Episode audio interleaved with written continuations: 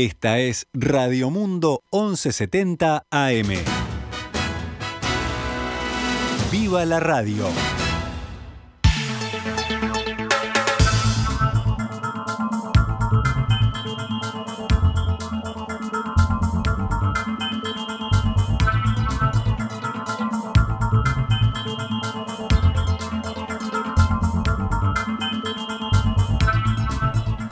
Doce horas 11 minutos, damos comienzo a una nueva edición de Noticias al Mediodía en este viernes 12 de noviembre del año 2021. El senador Oscar Andrade le propuso realizar un debate al presidente Luis Lacalle Pou acerca de los 135 artículos de la ley de urgente consideración que previsiblemente serán sometidos a referéndum el año próximo. Entrevistado por el programa ¿Quién es quién?, Andrade insistió en que la calle Pou está en la cornisa de la Constitución al opinar sobre los contenidos de los artículos que seguramente serán puestos a consideración de la población. Es tanto el nerviosismo que el presidente sale a la campaña caminando en la cornisa de la Constitución, escribió en Twitter el 31 de octubre, indicando que el presidente no podría participar de la campaña. Luego, constitucionalistas aseguraron que el mandatario no estaba impedido de participar del debate público. Me parece bárbaro si puede participar lo invitaría a un debate. Ojalá tengamos la posibilidad de intercambiar, declaró Andrade. El legislador Frente Amplista aseguró que nunca había un presidente participando de una campaña por referéndum. No lo vi a Sanguinetti en actos de campaña en la ley de caducidad, no lo vi a la calle Herrera con el tema de empresas públicas, a Valle con Antel y después ANCAP. Si la tradición política es que el presidente se abstenga, no me molesta que participe si quiere ingresar, me parece bárbaro, sentenció el senador.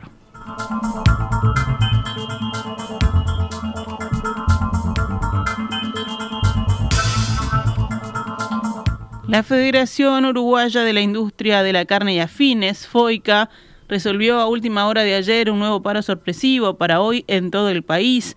La medida se adopta luego de que no se llegara a un acuerdo en las negociaciones en los consejos de salarios. El pasado miércoles, desde el Poder Ejecutivo, se hizo llegar al sindicato una propuesta de acercamiento que fue analizada posteriormente por los trabajadores. Los trabajadores aseguran que lo propuesto desde el gobierno no contemplan sus aspiraciones salariales. Mientras tanto, desde el gobierno y el sector empresarial se critica la medida y se le atribuyen motivaciones políticas. El martes, Foica hizo un paro sorpresivo que fue duramente criticado desde el oficialismo. El mejor ejemplo para graficar el palo en la rueda del pit se da en el conflicto frigorífico. La pauta del gobierno es la recuperación salarial del 1.5. La industria ofrece 4,38, es decir, casi tres veces más, y el sindicato lo rechaza, expresó el senador oficialista Sebastián da Silva.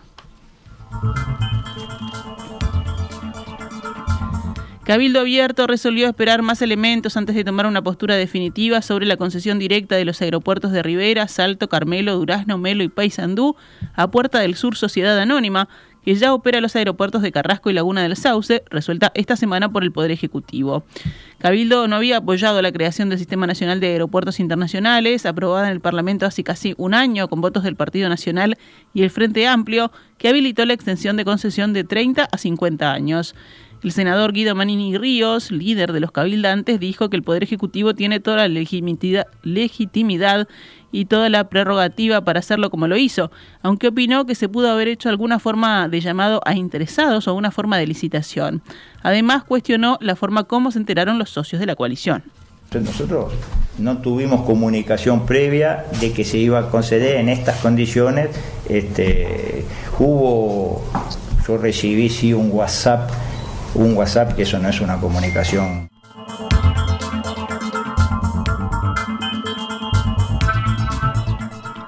Manini Ríos anunció que Cabildo Abierto prepara un proyecto de ley en busca de que todas las concesiones que otorgue un gobierno por un plazo más allá de su mandato deben ser analizadas por el Poder Legislativo y recibir la venia del Senado.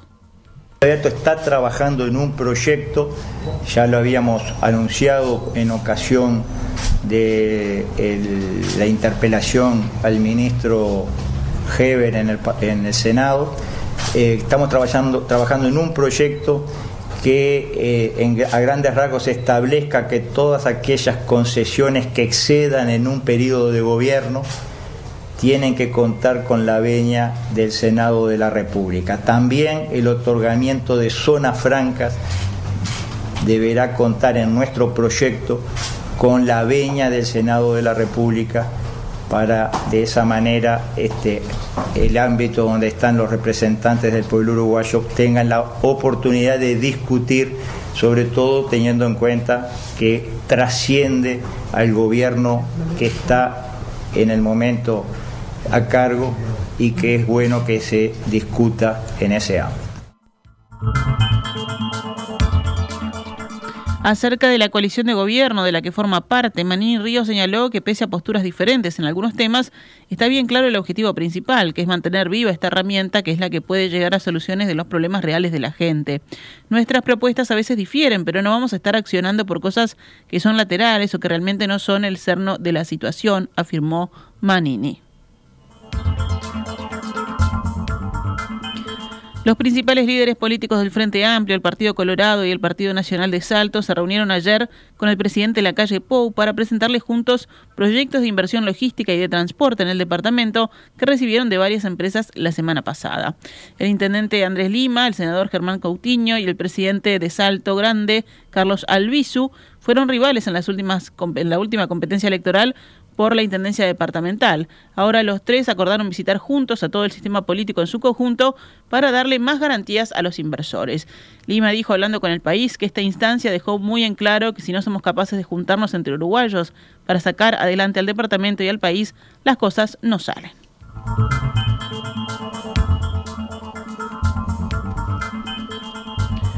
El presidente de Antel, Gabriel Gurméndez, anunció ayer un paquete de medidas para los clientes de Internet en todo el país. El ente dispuso que serán sustituidos sin costo para los clientes todos los routers antiguos de los hogares por modelos más modernos que puedan brindar mayores prestaciones a los usuarios. El recambio se hará de manera gradual y se prevé que finalice en el año 2022. Antel se irá contactando con los clientes para coordinar la sustitución. El proyecto pasa por la intensificación a lo largo del próximo año 2022, o de hecho ya a partir del próximo mes, de un ritmo acelerado de sustituciones, casi seis veces más. Van a ser 500.000 que nos proponemos sustituir, además de las nuevas instalaciones de nuevos servicios que vayamos haciendo. Es una inversión del orden de los 25 millones de dólares.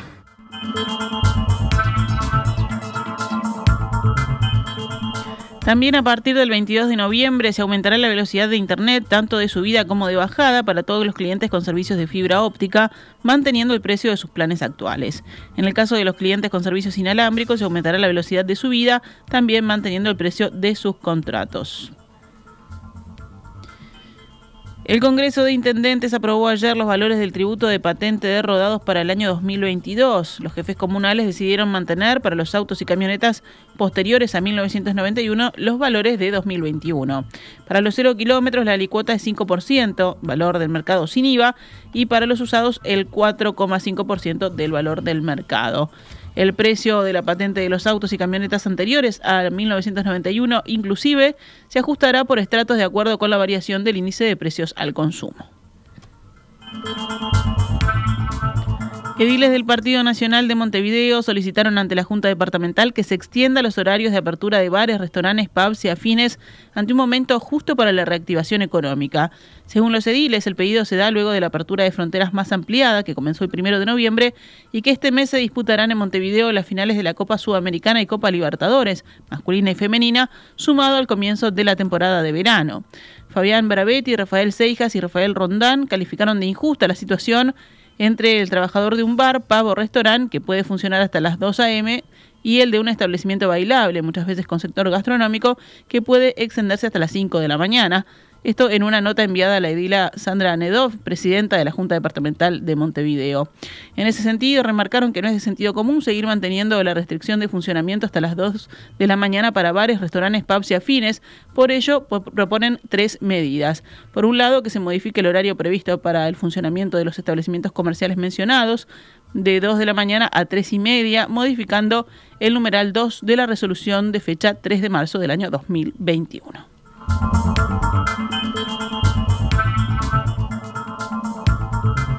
Si hablamos de los datos de la emergencia sanitaria, ayer fallecieron cuatro personas con coronavirus en Uruguay, una mujer de 48 años y otra de 63 en Florida, una mujer de 55 años en Cerro Largo y un hombre de 64 en Montevideo. La cantidad de casos activos bajó a 2025, es decir, 37 menos que el día anterior. Hay 16 pacientes de COVID-19 en CTI, 5 menos que el miércoles. Fueron detectados 169 contagios nuevos en 10.078 análisis, o sea, 1,68% de positividad. Y la pandemia en el mundo, bueno, en Europa la situación sanitaria debido a la pandemia de coronavirus sigue degradándose y es muy preocupante en 10 países y preocupante en otros 13, según dijo hoy el Centro Europeo para la Prevención y Control de Enfermedades. De los 27 países miembros, Bélgica, Polonia, Holanda, Bulgaria, Croacia, República Checa, Estonia, Grecia, Hungría y Eslovenia generan una gran preocupación, según la agencia sanitaria con sede en Estocolmo.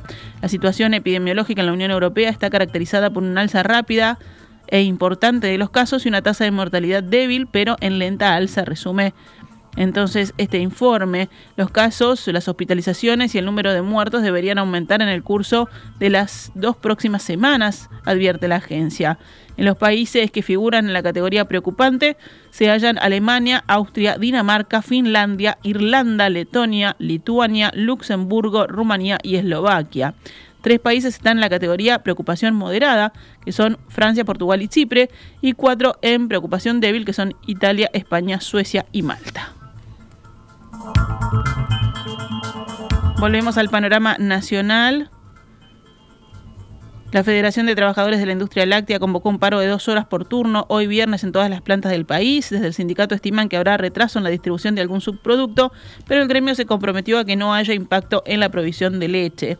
Los trabajadores lácteos están exigiendo una recuperación salarial ya, pese al periodo puente acordado para este año, porque entienden que las empresas se encuentran en un gran momento económico, como no había ocurrido en años. El sector empresarial matiza que el nivel de crecimiento no puede ser concebido sin analizar lo que define como la complicada situación financiera que arrastra en el último tiempo.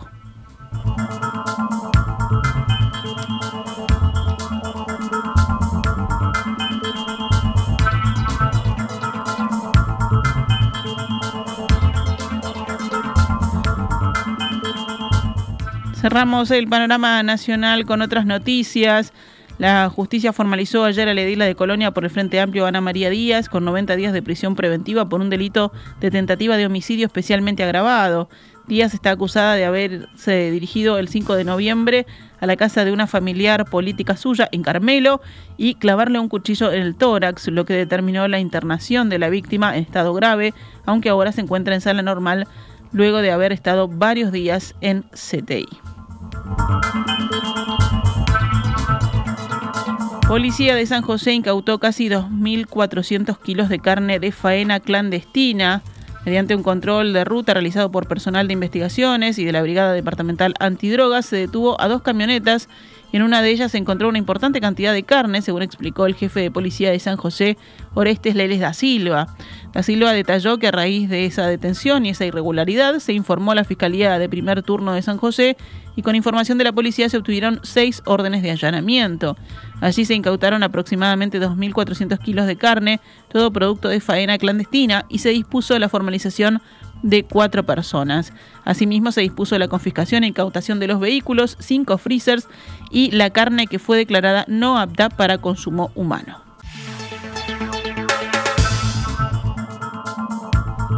Continuamos en Noticias al Mediodía, nos vamos ahora al panorama internacional.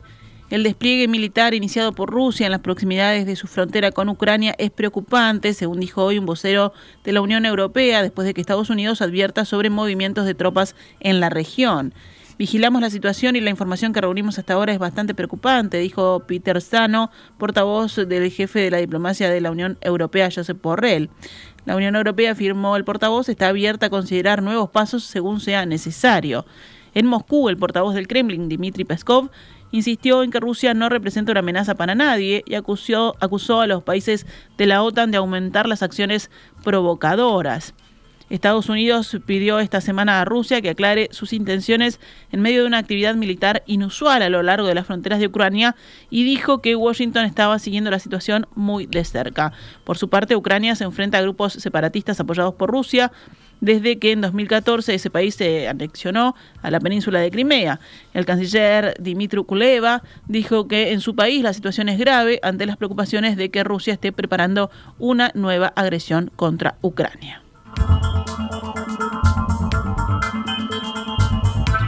En Afganistán, al menos tres personas murieron en una explosión registrada esta mañana en una mezquita de la provincia de Nangarar, al este del país, según declararon fuentes médicas. Hasta el momento tenemos tres muertos y 15 heridos, dijo un médico del hospital local. Según fuentes talibanas, la explosión se produjo durante la oración del viernes dentro de una mezquita en el distrito Spingar. Nagarhar es el principal bastión de la rama afgana del grupo yihadista Estado Islámico, conocido como EIK, rival de los talibanes, que ha reivindicado algunos de los ataques más sangrientos de los últimos meses desde el retorno de los islamitas al poder en agosto.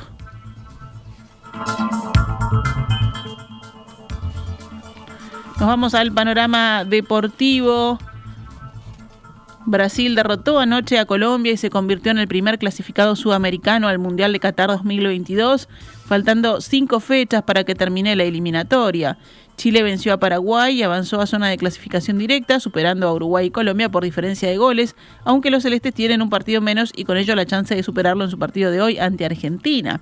A Uruguay le bastará un empate esta noche para regresar a la zona de clasificación directa. Eh, los resultados de ayer, bueno, Ecuador venció 1 a 0 a Venezuela, Paraguay cayó ante Chile 1 a 0, Brasil venció a Colombia 1 a 0 y Perú-Bolivia salió 3-0. Hoy, el partido de hoy, Uruguay-Argentina será a las 20 horas en el Estadio Campeón del Siglo de Montevideo. Como decíamos por ahora, Brasil está clasificado, Argentina, Ecuador y Chile en zona de clasificación directa y Colombia en zona de repechaje. Uruguay tiene igual puntaje que Chile y Colombia, aunque una peor diferencia de goles, pero con un partido menos jugado. Si venimos al fútbol local, desde mañana y hasta el lunes se disputará la decimotercera fecha del torneo clausura que lidera Peñarol. Mañana sábado 13 de noviembre a las 9.45 Liverpool City Torque en Belvedere. 16.30 Deportivo Maldonado Nacional en Maldonado, a las 18.45 Cerrito Villa Española en el Maracaná. Domingo 14 Sudamérica Boston River en Jardines a las 9.45 en la mañana, a las 16.30 River Plate Peñarol en el Zaroldi y a las 18.45 Plaza Fénix en el Prandi de Colonia. Cierra la fecha el lunes de mañana, 9.45 Cerro Largo Rentistas en el Goyenola y a las 16.30 horas Progreso Wanderers en el Paladino. Esta es Radio Mundo, 1170 AM.